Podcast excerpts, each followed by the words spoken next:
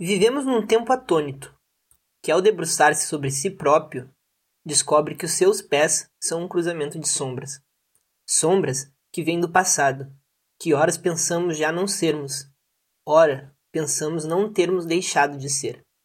Sombras que vêm do futuro, que ora pensamos já sermos, ora pensamos nunca virmos a ser. É com esse trecho do livro do Boaventura que a gente começa a nossa terceira temporada do podcast Pensando com Pense. No episódio de hoje, a gente vai discutir bastante sobre positivismo e ciência. Então vem pensar com a gente.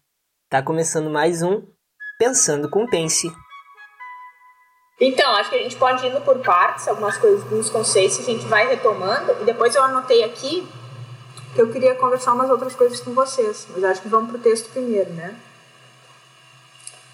Então, ele situa bem ali, como o Jonathan falou, que eu acho que é na página, que ele diz, bom, nesse livro, então, eu vou fazer isso, isso, isso. No fim da página 19 ele coloca. Então, eu vou caracterizar essa ordem científica hegemônica, depois vou mostrar qual o problema das crises dessa ordem, que são teóricas e sociológicas, e depois vou falar de uma nova ordem científica possível. Então, é esses três pontos que a gente vai ver, e fecha bem direitinho três encontros, né? Então, eu ia apertar do prefácio, o que, que vocês anotaram? Eu passo os olhos aqui e já vejo.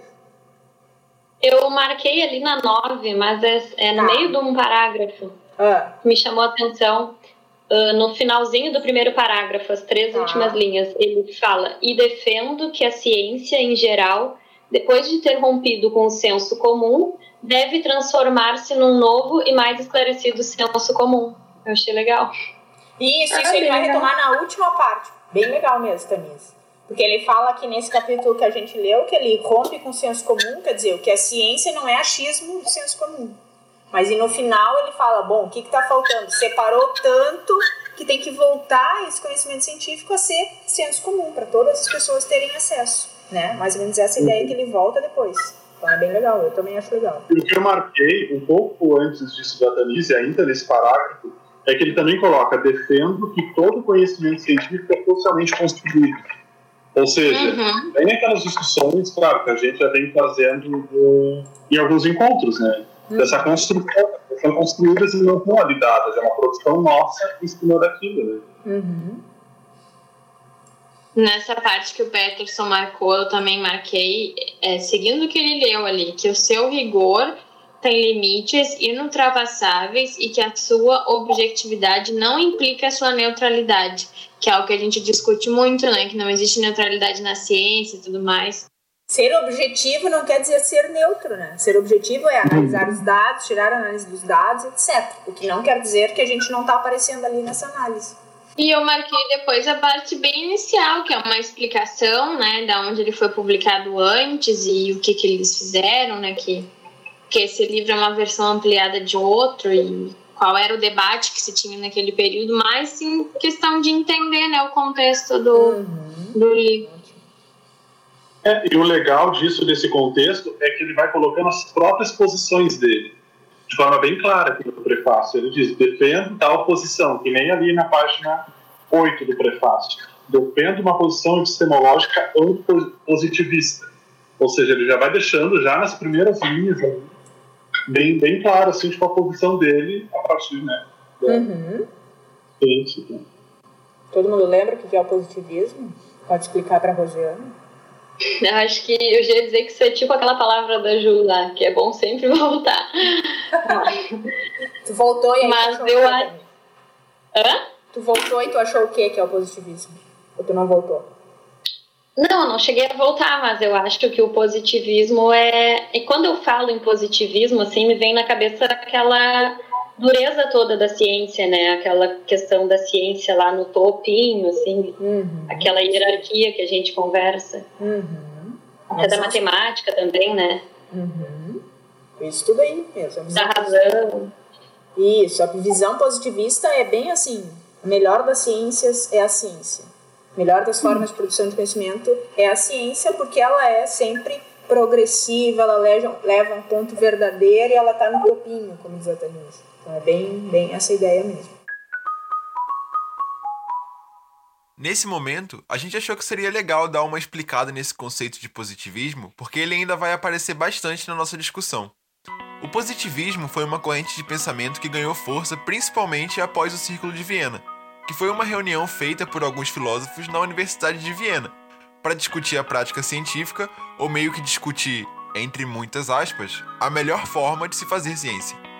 O positivismo lógico, como ficou conhecida tal corrente de pensamento, é uma forma extrema de empirismo, na qual as teorias devem ser verificadas sempre através da observação e da experimentação por isso, quando a gente fala do método científico, o positivismo acaba sempre aparecendo também, pois é justamente ele que está por trás da prática científica presente na ciência moderna. O que chama a atenção é que o positivismo parece ainda embasar algumas práticas da ciência atual, e por isso a gente sempre acaba esbarrando com ele em nossas discussões.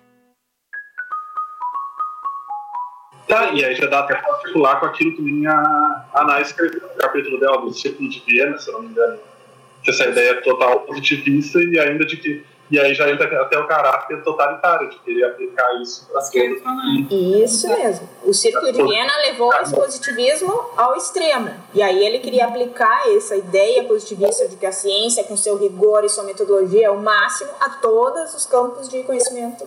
Como tu disse, né? Levar para todos os campos de conhecimento. Isso aí é do, essa ideia do Círculo de Viena, que são aqueles caras que se reuniram e começaram a filosofar sobre isso.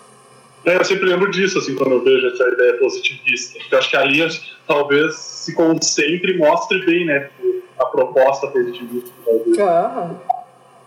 Acho que sim. É, foi o que eu achei quando eu estava pesquisando sobre isso. Um modelo autoritário, né, de transição lenta, uh, uma forma só de, conhecimento, de obter conhecimento, né? Isso, isso. Só a forma científica que vale. Consegui, tipo, eu anotei bastante coisa, pesquisei bastante coisa para entender. Então, acho que é isso mesmo. Uhum. Então vamos lá, quem tu marcou, Jonathan? Qual página? Primeiro umas marcação assim meio aleatória e depois na página 15 eu marquei uma inteira, que é no segundo parágrafo. É necessário voltar às coisas simples, a capacidade de formular perguntas simples. Perguntas que, como Einstein costumava dizer, só uma criança pode fazer, mas que depois de feitas são capazes de trazer uma luz nova à nossa perplexidade. E aí daí ele continua nessa, nessa meditação, né? Então, Marquei essa parte também e, o, o restante. Porque é realmente isso, né? Na verdade, perguntas simples, a gente chega a umas coisas bem complexas, sabe? Tipo, e umas perguntas que criança faz, tipo, por que que chove? Como é que é. explica isso tão fácil uma criança? Por que, que chove? Né? Uhum. É. Não, só ia comentar que é um que a Pri sempre traz também para discussão. É, o que é essa transição, né? Que a gente fala modernidade, pós-modernidade, que a gente está numa época pós-moderna, que eu consigo juntar a geografia lá de Paris, se eu quiser visitar Paris, eu entro no Google e enxergo ela aqui, o tempo é muito comprimido também, muito rápido, a gente se comunica.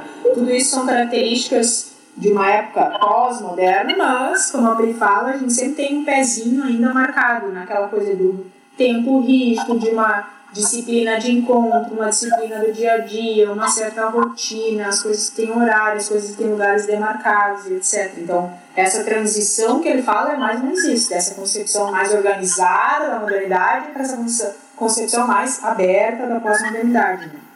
que a gente já teve em discussões em outros momentos também, assim. É, ele fala sobre isso um pouquinho também quando ele fala, tipo, lembrem que nessa, nessa época aqui só tínhamos até os segundos. Tipo, era segundo, minuto e hora. Não, não tinha mais contabilizado milésimo de segundo oh, e não sei o quê. Uhum. Yeah. Ele fala exatamente isso, tipo. E agora pensem que nessa época aqui. Nanotecnologia, né? Imagina, é. minúsculo. Eu me lembro, eu já contei para vocês, né? Quando eu estava na graduação, no meio da graduação, se criou a disciplina de biologia molecular. Antes não tinha. Então a menor parte que eu via de biologia molecular era na genética. Aí depois entrou naqueles micro. Na. Como é que é aquela coisa de RNA mensageiro lá? Do transportador. Transcrição. Ah, é, subunidades do. Quer dizer, vai indo cada vez mais e aí se criou a disciplina de biologia molecular lá no meu curso. Até então não tinha. Quem se formou antes de mim não tinha. Isso foi em 97. É, eu ia dizer, não faz tanto não, tempo também. Não faz tempo. Uhum. 25 anos no máximo. Que louco, né? Ai, eu vi as mudanças na história. Hã? Que foi, Tati? Me chamou de velha? Faz um tempinho, faz um que horror. Mas acho que tem bastante. Mas acho que tem bastante professor bem mais antigo ainda atuando, né? Sim. Nos dias de hoje. Que nem ah, não viram isso. Não, aqui, aqui na página 14 ele fala que ainda vivemos no século XVII, XVIII, justamente por aquelas figuras Darwin, Lavoisier e tudo mais serem as figuras tipo, da ciência. Mas se a gente pensar, de lá para cá a gente também não tem outras figuras que assumiram esse posto. As produções vão, vão acontecendo, e muitas outras produções, e a gente não tem mais a figura. Tipo, que nem Darwin, Lavoisier ou qualquer outro. Grandes sabe? nomes, né? grandes nomes, não tem mais. Os conhecimentos vão sendo produzidos, vão sendo alterados e continuam sempre essas mesmas figuras. Então não sei se é um ponto assim, de, de referência olhar isso. E eu acho que também é, a produção científica hoje é muita gente fazendo, né? Naquela época parece que era mais pontual, assim. Então agora tem tanta gente fazendo. O cara que ganhou o prêmio Nobel no ano passado, a gente já nem sabe mais, por exemplo. Né? Mas é um cara que se despontou na área dele. Tinha uma época, uns tempos atrás, que se falava muito no nível esquerdo, se ele pesquisou a neurobiologia, a neuroquímica do cérebro, tietou a coisa do cérebro, agora já ó, não se fala mais tanto nele. Eu acho que não tem tantos marcadores, assim, né, os nomes famosos. É, se a gente está no século XXI e continua essas mesmas figuras e os conhecimentos foram alterados, sabe? Foram modificados, foram acrescentados e, e continua. Eu acho que isso não é um ponto de referência para dizer que a gente está no século XXI ou no XX ou no 19. Não vejo como. Sabe? Eu concordo também. Não, não vejo como. É difícil, e aí ele faz também, ó. Olha como a gente sempre fala, né? Ele faz duas comparações, século XXI, onde a gente está, com o século XIX é outro contexto. Agora a ciência é muito mais é, específica, né? Tem muito mais unha encravada do gafanhoto, unha encravada do sapo, unha encravada. Cada um é uma só unha encravada. Cada um é uma área específica. Então não tem mais aquele grande cara como tinha naquela época. O Dado estudou um monte de coisa para conseguir. Agora e se a gente sua área tinha nada, né? É. é. E se a gente assumir essa postura, a, tipo, essa, não nem essa postura, mas se a gente assumir essa ideia, a gente vai dizer que está no século XVI, XVII. E não, porque ainda continua só essas figuras Sabe, se tu pegar um livro didático, você pega até livro de graduação, assim, isso que eu lembro da biologia sabe? Tipo, não tem essa coisa, de, esse tratamento com outras figuras. É sempre aquelas mesmas e os novos conhecimentos estão ali no meio, uhum. sabe? Dessas figuras antigas. Então, acho que não dá para pegar isso para dizer que a gente está no século Uhum. 17. Eu acho também que houve uma mudança, né? Assim como a professora deu na, na disciplina, né? Que era os instauradores dos, dos discursos. Eu acho que antigamente esses caras que, que descobriam, não era só eles, por trás deles tinha muitas pessoas trabalhando. Inclusive, por exemplo, o Pitágoras, que até hoje todo mundo vai porque o Pitágoras, porque o Pitágoras, gente, não tem nenhuma noção que o Pitágoras existiu. Eu, eu sempre gosto de falar isso, porque tem pessoas às vezes que não sabem como assim o Pitágoras não existe. Não tem nada que prove que o Pitágoras existe, tudo induz a acreditar que era uma escola pitagórica que várias pessoas foram denominadas de Pitágoras, né? E eu acho que também isso está mudando, porque não é que disparou o desenvolvimento, pelo contrário, esses dias eu ainda vi uma menina de 9 anos que desvendou um cálculo matemático que fazia assim, ó, muito, muito, muito tempo que tinha parado e a guria conseguiu resolver sabe? Mas não tem mais, como a professora falou, essa. Nossa, fulana de tal descobriu, porque é muita gente fazendo, são grupos de estudo, são institutos, né, no, no Brasil e no mundo afora, e eu acho que o foco já não é mais isso, sabe? Claro, uhum. parece que meio que parou, ah, não tem mais os, esses caras, assim, né, tão, tão conhecidos, mas eu acho que se virou um outro movimento, assim, né, é mostrar que outras pessoas também estão fazendo, e não um só recebeu o crédito por tudo. É que nem o exemplo que a prof sempre dá do DNA, né? Que não é só a pessoa que descobriu o DNA, teve pessoa que descobriu tal parte, a outra parte, a outra parte, aquele cara foi o que juntou tudo, e ah, ele descobriu o DNA. É, ficou o nome dele, é, pior. Eu acho que a grande questão, tipo, o grande problema, talvez, dessa coisa da ciência seria tipo, que ela quis enquadrar tudo, né? Tudo dentro daquele modelo. Porque, na verdade, tipo, as outras coisas poderiam ser desenvolvidas de boa, não, não sendo nem chamado de ciência, sendo chamado de outra coisa, mas o problema é que a ciência né, pegar tudo isso né, e transformar e dar um método, dar um, né, um caráter ali científico para tudo isso, ou dizer que não vale. Essa posição de dizer que não vale desconsiderar as outras coisas é que está o problema. Porque ela tem um método, seguir aquele método, ter, ter a base, dela ali, né, que ela construiu, tudo bem. Tipo, é a base dela, é o método dela, tá tudo certo. O problema é tu extravasar isso e querer aplicar para todas as outras ciências, hoje né, chamado, e para todos os outros conhecimentos. Se não se aplica desse jeito, é desconsiderado. Hum. Eu acho grande não de construir um método e de seguir fielmente aquele método. Eu acho que isso não é uma questão. A questão. E aí entra até o que ele vai jogar mais para frente, e até tem um capítulo do, do Jorge La Rosa que a gente leu, que ele vai falar do totalitarismo. Então aí entra essa questão do totalitarismo e da, e da imposição que a ciência assume pra, diante de todos os outros conhecimentos. Hum? Eu acho que esse é o problema, né? Não sei se me fiz Sim, sim, que nem a ciência em si. É o uso que se faz dela, né? São cientistas que fazem isso. E não é. outras. Porque, sinceramente, não vejo problema. Bom, tem ali a base, tem o seu método, tem o seu jeito de produzir. Bom, tá tudo certo. O problema é tu pegar isso e querer jogar para todas as outras. E se as outras não seguem isso, não fazem desse jeito, tá errado, não, não, não tá certo. É, e é, é, uhum. Esse é o problema. Não ela ter a base dela, o método, o caminho que ela resolveu seguir. Que é isso que incomodou esse cara, o Socal. Que daí ele foi, não, começou a se sentir agredido na áreazinha dele, ele tava lá trabalhando. Mas aí veio uma outra forma de pensar o conhecimento, ele se sentiu agredido, foi lá e começou essa guerrinha. É como Sim. se essa outra forma diminuísse a dele, né? É, isso. Não, eles não enxergam isso. Não tem nada a ver. É, a rachada foi. Sim, nada a ver. Tá, mas aí é que se alinha também, porque se a gente pensar, e foi uma discussão que a gente fez até naquele momento que a Lavínia não estava, é, tipo, que a ciência ela se constitui na modernidade. E a modernidade, e aí segundo até o próprio Laroca ali, ela vai se articulando nessa ideia totalitária. Então, se ela vai se, se constituindo dessa forma, era, né, dava para prever que ela seria totalitária, já que a modernidade é totalitária, né, e a ciência se constitui né, enquanto ali junto com a modernidade. Então isso já, já era meio que previsto. Na página 21, ainda próximo disso que a gente está falando, eu acho que é um parágrafo. O parágrafo, o parágrafo que começa ali, sendo um modelo global. Eu acho que é um parágrafo. emergente, né? No item do paradigma emergente, tá. Sendo um modelo global, aham. A nova racionalidade científica é também um modelo totalitário, exatamente o que a gente estava falando agora.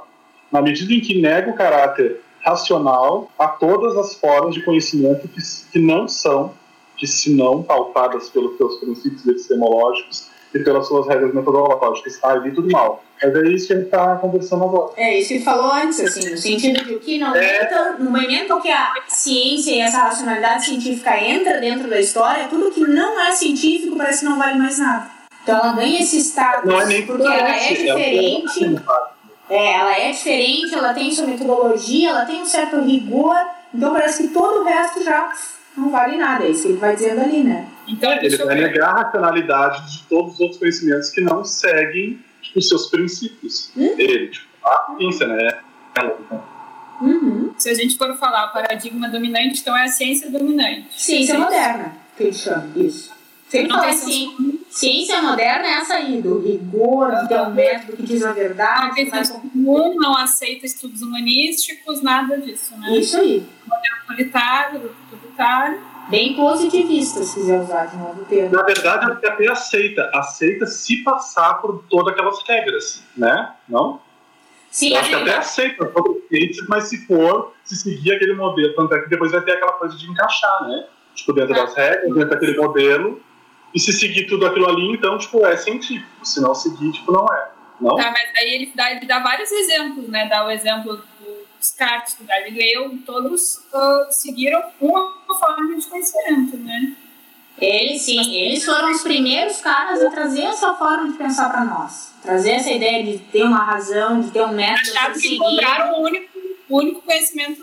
E só quem seguisse esse método que ia chegar ao verdadeiro conhecimento sobre as coisas. Exato. São esses três caras aí que começaram isso. Porque tanto eles achavam que era viável para as outras, que o Círculo de Viena foi justamente a reunião para esse método ser universal. Então, eles Sim. achavam que os outros conhecimentos, né, que as outras áreas poderiam ser consideradas científicas se seguissem tipo, esse método. Então, Os é viável para uhum, uhum. É viável, porém, elas precisam seguir essa metodologia, essa forma. E esse Círculo de Viena foi justamente a reunião para isso tudo, né? Tá, então eu marquei ali na, na 22 esta preocupação em testemunhar uma ruptura fundante que possibilita uma e só uma forma de conhecimento verdadeiro está bem patente na atitude mental dos protagonistas, no seu espanto perante as próprias descobertas e a extrema e ao mesmo tempo serena arrogância com que se medem os seus contemporâneos. Tipo, é justamente o, o que tu falou do cara que se sentiu menos, sabe? Tipo, por essa arrogância do conhecimento de eu sou o detentor do conhecimento e ponto, sabe? Eu achei muito é, crítico. É, é aquilo que eu falei, que começou ali, ó, no seu espanto perante as próprias descobertas. Quer dizer, eles também estavam se espantando com aquilo. Olha que outra forma de produzir conhecimento, olha que massa, pá, e até esse empolgante, assim. Olha que massa, vamos, usar, vamos fazer todo mundo usar essa, pronto, resolvido. Não, eu ia dizer que tem essa certa prepotência que o Jonathan falou, né, ali embaixo. Ele usa ali um, um trecho que foi publicado em 1619, é engraçado aquilo dali que ele disse, né, que tipo, ah, até Deus teve que esperar seis mil anos, né, para para desfrutar do livro, do trabalho dele, as pessoas também, né? O livro dele também pode esperar um tempo até os leitores verem a obra que ele fez ou o desenvolvimento que ele teve. Outro exemplo também é dado mais à frente do Bacon, que ele fala: os, uh, a ciência fará da pessoa humana o senhor e possuidor da natureza. Senhor e possuidor da natureza corajoso. Onde é que ele tirou essa? Os verdadeiros filósofos da natureza são aqueles que a conhecem e a dominam. A detém, são, tem, tem poder sobre a natureza. Uhum. Aí, vem, aí vem um vírus e bota todo mundo dentro de casa. Essa coisa de lei, de teoria, eu acho que agora parou isso, né? Eu acho que é uma coisa mais de antigamente, tipo, dentro da é, ciência. Eu, ve, não, não vejo mais divulgar, tipo, ah, a lei tá tem leis de nível, não tem mais isso aí. Eu acho que mesmo na química e na física, né? Teoria da relatividade já dá uma diminuída, assim, não é uma lei. É uma ideia. É, é, a princípio pode não parecer nada, tipo essa coisa, ah, uma lei, uma teoria. Mas enquanto isso carrega uma ideia tipo, de verdade verdadeira. Uhum. Né?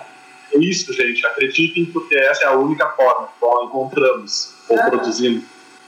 E até quando a gente pode pensar na própria educação básica a gente coloca lá, tipo, no livro didático a lei e tal, tipo, quais são as ideias que são passadas junto com aquilo ali, né? Tipo, quando vai dizer que é a lei tal, que é a teoria tal, né? Eu acho que tem umas implicações, tipo, depois na, na própria formação das pessoas, porque aí tu sai com aquela ideia, bom, é isso mesmo.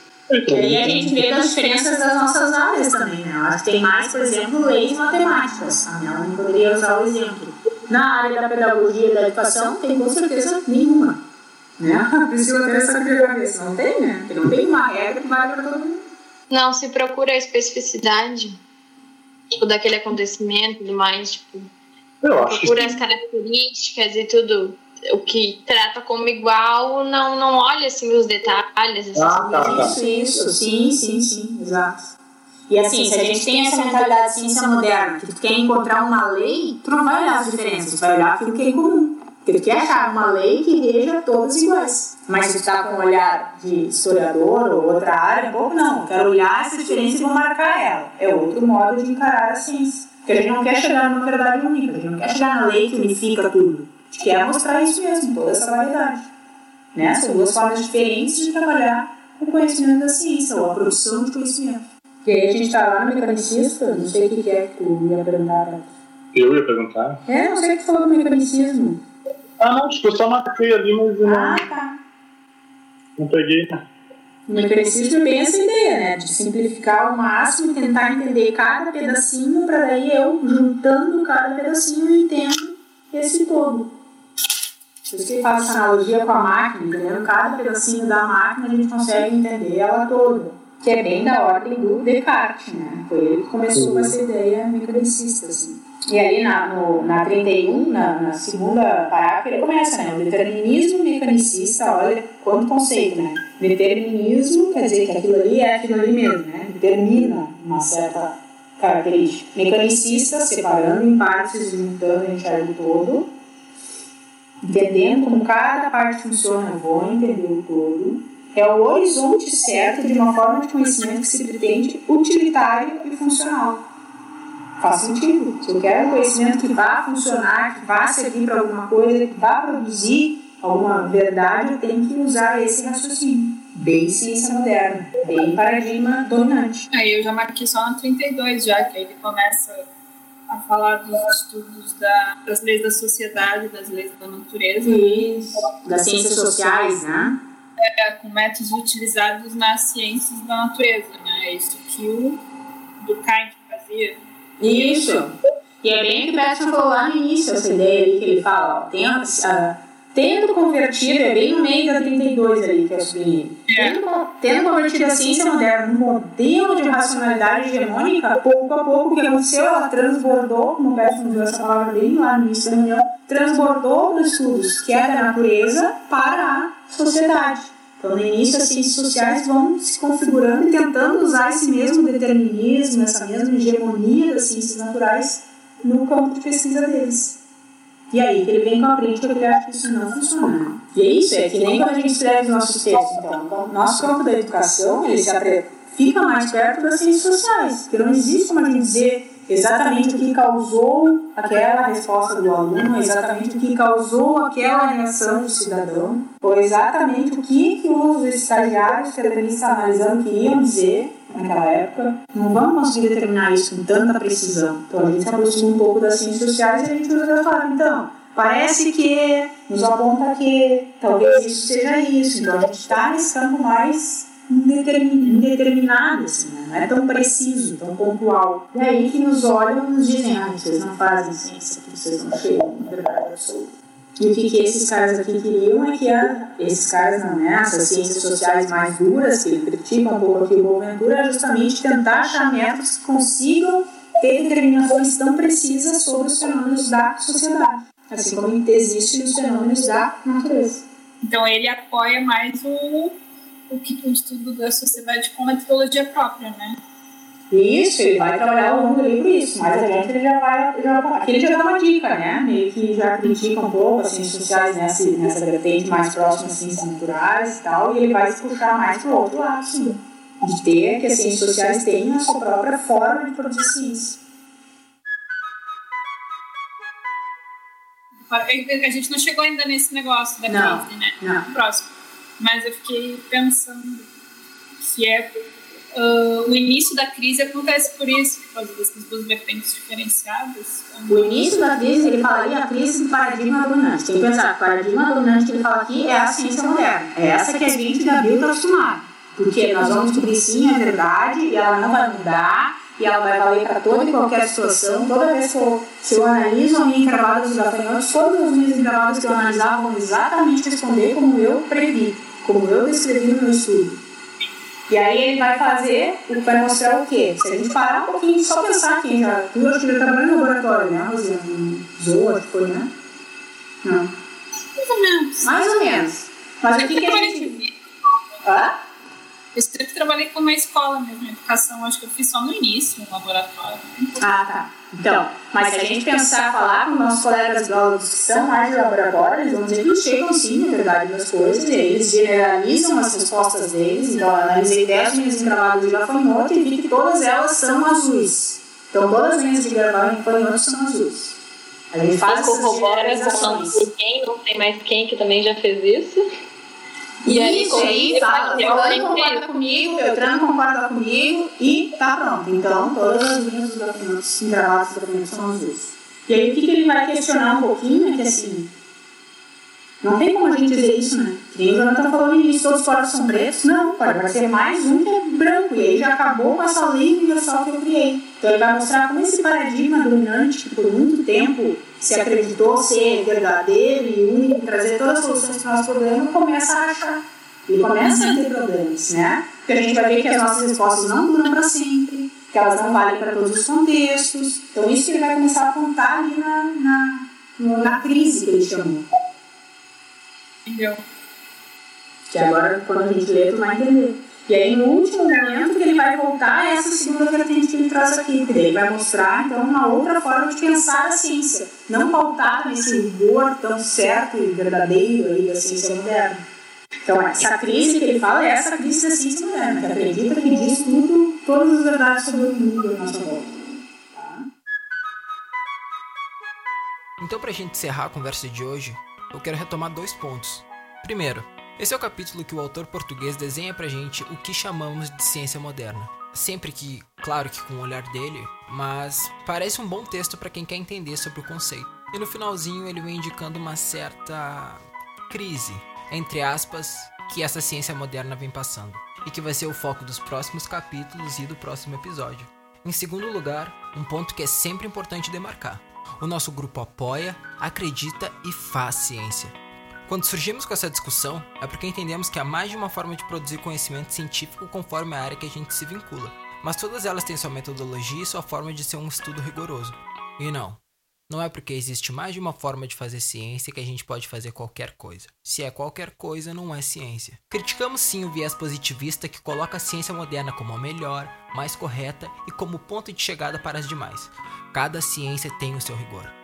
E além disso, tem formas de produzir saber que não são necessariamente científicas. E a gente ganha muito mais como sociedade entendendo essas diferenças do que achando que somos superiores e que o resto não vale. Mas deixa aí o convite para o próximo episódio, porque essa discussão vai voltar. Até mais, gente!